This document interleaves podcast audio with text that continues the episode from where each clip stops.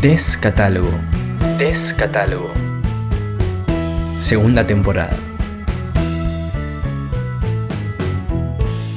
Episodio 1. Te llevo dentro de mí. No puedo recordar cuál fue el momento exacto en el que estampé en mis pensamientos algo así como una preferencia por Rusia. Quizás sea más acertado decir que es una especie de admiración por su cultura, por su idiosincrasia y por lo que nos cuenta la historia del mundo. Alojo un par de explicaciones que se tornan difusas cuando mi interlocutor se pone sagaz más temprano que tarde termino en un camino sin salida. Lo cierto es que tengo desde la camiseta de fútbol de su selección nacional hasta los llaveros de un viaje que hice por allá y que a veces sospecho de su veracidad. La magia me el recuerdo.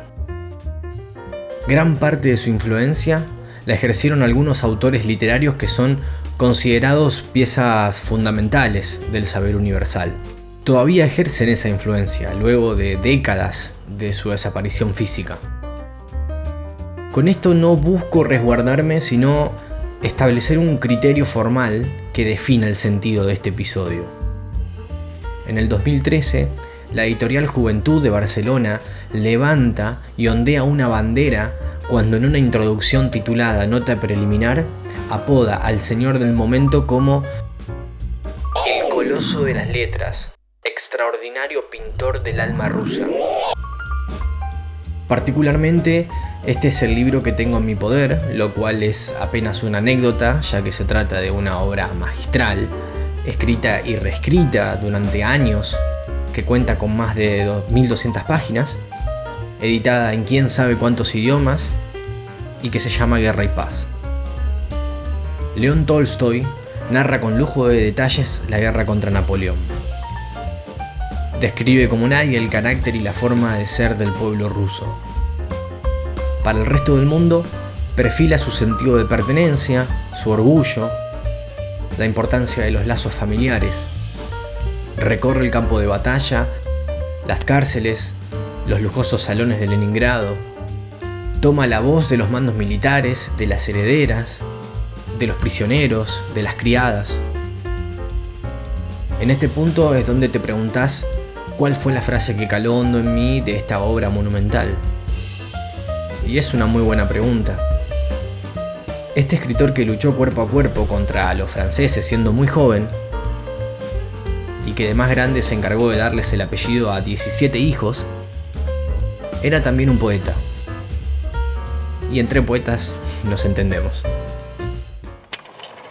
En otras ocasiones, cuando Rostov marchaba al ataque, sentía miedo. Ahora no sentía nada parecido. No tenía miedo, no porque se hubiera acostumbrado al fuego. Nunca uno puede acostumbrarse al peligro, sino porque sabía dominar su alma. Es tan complicado leer Guerra y Paz como lo es intentar abarcar la guerra solo con palabras o definiciones de diccionario. Para complementar esta noción, busqué ayuda en otras lecturas, en algunos relatos, todos son desgarradores.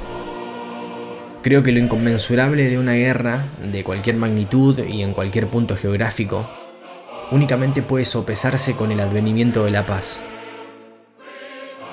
Este es un tópico que pertenece a la esfera de las dudas humanas transversales. Nos acosa y lo hará mientras tengamos conciencia. Cuando transitamos esos periodos en los que parece que una rutina se prolongará hasta el infinito, sin sobresaltos, es cuando más atentos y atentas debemos estar. La inercia, por un lado, facilita la marcha de la máquina.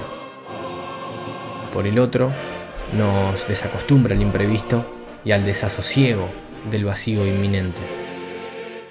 Decía que Tolstoy pintaba de cuerpo y alma a los rusos.